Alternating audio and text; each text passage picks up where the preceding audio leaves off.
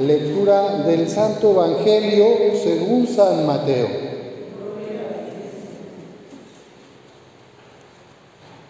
En aquel tiempo Jesús dijo a sus discípulos, han oído que se dijo, ama a tu prójimo y odia a tu enemigo. Yo en cambio les digo, amen a sus enemigos, hagan el bien a los que los odian y rueguen por los que los persiguen y calumnian, para que sean hijos de su Padre Celestial, que hace salir su sol sobre los buenos y los malos, y manda su lluvia sobre los justos y los injustos. Porque si ustedes aman a los que los aman, ¿qué recompensa merecen?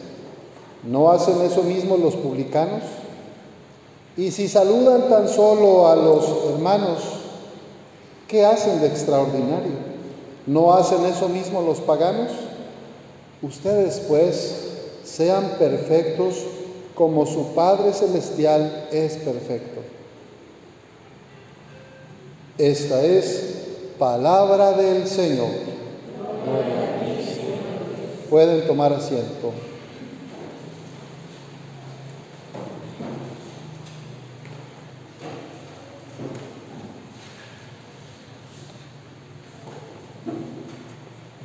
Nos alegramos en esta tarde en que María Elizabeth viene a dar gracias a Dios por sus 15 años con su familia, amigos, amigas, la vida es un regalo de Dios y a veces creemos pues que vamos a vivir eternamente. Yo me acuerdo, sobre todo así más jovencito, cuando uno tiene 15, 17, 18 años, dices, uh, yo voy a vivir uh, muchísimo, tengo todo el mundo, toda la vida enfrente. Lo cierto es que la vida es, es un regalo y es frágil. Hoy nada menos que celebré la misa de difunto, de un joven de 30 años, que se le complicó el dengue, tuvo un infarto al corazón y quedó. Entonces, nadie tiene la vida comprada, ninguno de nosotros somos eternos. Y por eso es bueno agradecer nuestra vida y aprovecharla, ¿verdad? El tiempo que Dios te regala, que Dios me regala, el tiempo que sea, 20 años, 30 años, 50 años, a lo mejor aquí alguien va a llegar a los 100 años, porque dicen que hay gente que tiene muy buena genética aquí en Tabasco, ¿verdad? Algunos pasan de 100 años. Bueno, lo que sea, porque más que la cantidad de años, lo importante va a ser la calidad de los años de tu vida, cómo vives la vida. La cuaresma es un regalo que nos da el Señor, que nos da a través de la iglesia, para poderme detener y considerar cómo estoy viviendo esta vida que Dios me regaló. Las chicas de tu edad, María Lisbeth, más o menos, no digo que todas, no puedo generalizar, pero es normal que empiezan a buscar más independencia y ya no quieren hacer caso a los consejos de la mamá, de los abuelos, quieren como separarse de la familia y hacer vida como más, más exterior. Esto es parte de la vida.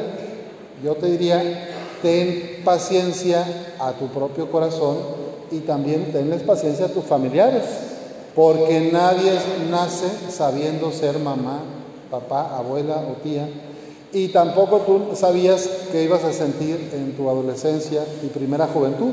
Hay aspectos emocionales, psicológicos, del crecimiento, físicos, mentales, que naturalmente te hacen buscar mayor independencia, autonomía y ya no quieres seguir todos los dictados o consejos que te dan los demás. Yo les digo a las quinceañeras que es buena la tecnología y puede hacer mucho bien en el conocimiento de la vida, de las ciencias, pero también el exceso de pantallita, el exceso de gadgets, tabletas, celulares, te puede separar de lo más importante, que es tu propia familia.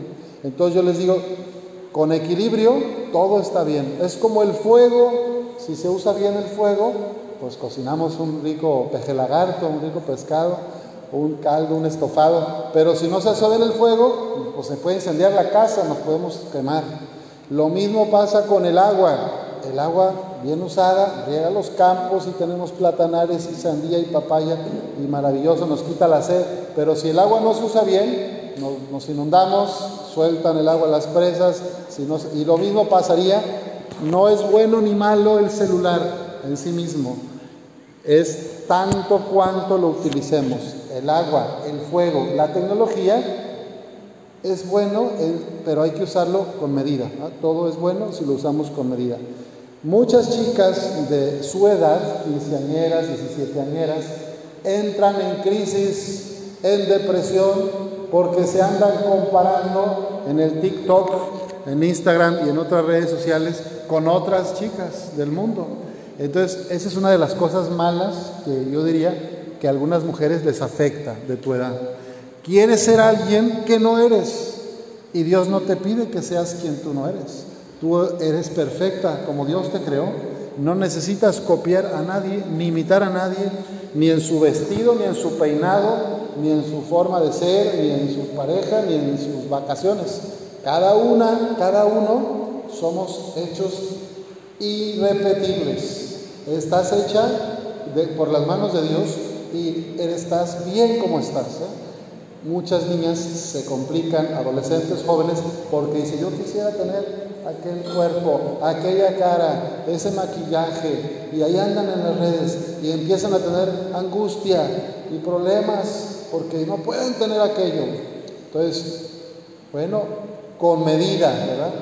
Dios te hizo bien, Dios no se equivocó. Tu forma de ser, tu forma de vivir, tu familia que tienes, ninguna familia es perfecta. En todas nuestras familias hay altas y bajas. Lo mismo que nosotros, ninguno de nosotros somos perfectos. Tenemos errores, tenemos pecado, pero también tenemos cosas buenas, luz, alegría, amistad y mucho amor que ofrecer.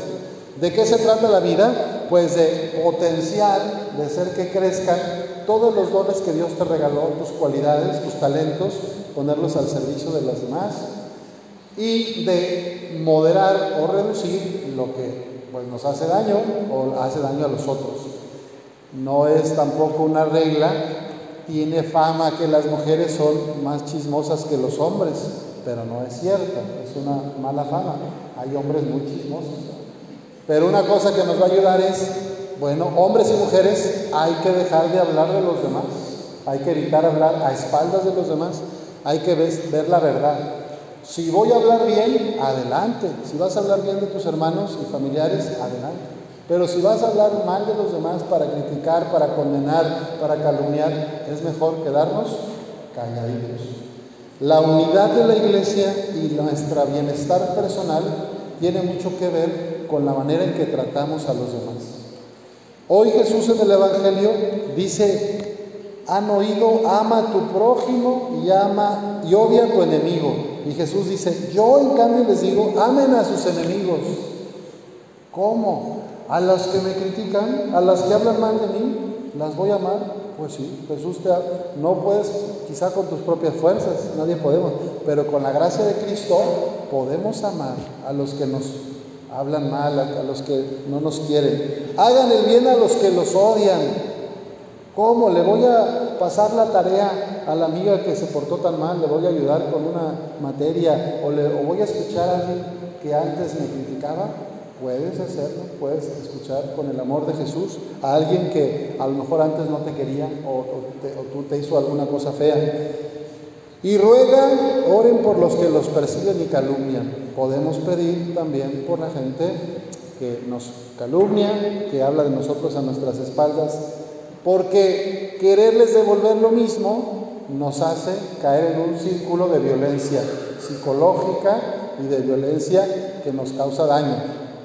Si alguien trae mal su corazón, si alguien está mal de su mente y se la pasa criticando a todos y se queja de todo, y yo todavía me pongo a su altura, pues entonces la cosa va a empeorar.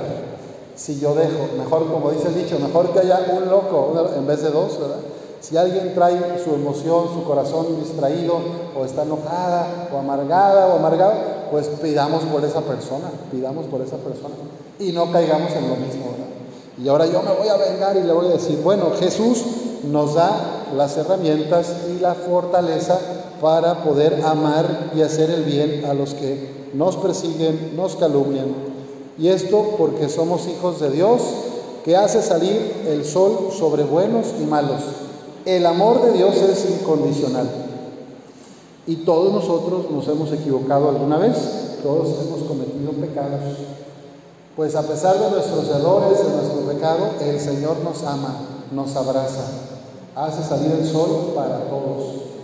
El Dios de Jesús no es Dios solo para los buenos, perfectos y santos, sino para todos nosotros los débiles. El Papa Francisco dice, aunque a veces nosotros nos cansamos de pedir perdón, Dios no se cansa de perdonar. Lo diré al revés. Dios no se cansa de perdonar. Somos nosotros los que nos cansamos de pedir perdón. A veces sentimos, es que ya no me van a perdonar porque volví a caer en lo mismo. Entonces, oye, pues ¿qué crees? Dios te ama, te perdona y te levanta. Ánimo, va de nuevo, yo te quiero, aunque te volviste a equivocar. Bueno, pedimos hoy para ti, María Lisbeth, Lisbeth y para tu familia, para todos los aquí presentes, que nos dé el Señor un corazón de carne que no nos gane la envidia, el coraje, la venganza, el odio, sino que seamos personas de bien, que busquen la verdad y que hagamos oración por todos, buenos y malos, buenos y no tan buenos. El regalo que Dios te da de la vida, vas a aprovecharlo mejor si tenemos tres cosas, tres puntos, y con esto cierro la reflexión. Primero, Pídele a Dios la gracia de conocerte a ti misma. Conócete a ti misma. ¿Cuáles son tus talentos? ¿Cuáles son tus límites? ¿Cuáles son tus defectos? ¿Cuáles son tus cualidades? Tus virtudes, tus debilidades. Conócete a ti misma. Segunda cosa que hay que pedir al Espíritu Santo es aceptarme a mí misma, a mí mismo. La persona que se acepta a sí misma, ¿cómo es? es una persona que va a poder ser más feliz y decidir mejor las cosas, porque se conoce y se acepta. Quien no se conoce y no se acepta a sí mismo o a sí misma, lo más seguro es que ande viendo los errores de los demás, quejándose de todo, pero no es capaz de ver lo bueno que hay en sí misma. Entonces, pídele a Dios la gracia de aceptarte, conocerme, aceptarme. Y lo tercero, pídele a Papá Dios la gracia de superarte, hay cuestiones que no podemos cambiar, como mi estatura, como el color de la piel, como la familia que tengo, eso no se puede cambiar, ya está, aceptarlo con paz. Pero a lo mejor hay cuestiones, a lo mejor alguien es algo impuntual, a lo mejor alguien es medio flojo en la mañana para levantarse, para ir a la escuela, ahí se están viendo en el coro. A lo mejor alguien es muy corajuda, muy corajudo y rápido brinca y se enoja. Bueno, esos aspectos de tu temperamento, todos sí podemos cambiarlos. Esas cosas se pueden modelar con la gracia de Dios. Yo no puedo hacer que me vuelva a salir pelo, ya me tengo que acostumbrar a estar pelón y estoy así, peloncito feliz, pero sí puedo mejorar en mi modo de tratar a las personas, ¿verdad? Entonces cada quien, pidamos al Señor para ti y para el resto la gracia de conocernos a nosotros, aceptarnos y superarnos luchar por tus sueños y tus ideales, en eso sí. No te quedes, no te conformes con poco, sigue tu corazón. Y para poder ser feliz, lo que más te hace feliz es estar cerca del corazón de Jesús y de Nuestra Señora. Me gusta el nombre Nuestra Señora de los Remedios porque cuando hay un problema en la vida, pero también en las alegrías, es bueno venir con ella para que ella nos diga por dónde resolver. Madre, intercede por mí para que yo sepa cómo resolver este conflicto. Y cuando te vaya bien en la escuela y en, lo que vayas a hacer en tu vida, agradece a Jesús y a la Virgen. Las personas agradecidas son más felices. Las personas que se la pasan siempre quejándose son más tristes o amargadas o enojonas. Entonces, el corazón de Jesús te invita a agradecer. En vez de reclamar, de quejarme, agradece cada día que Dios te regala compartiendo con tus seres queridos y con los demás.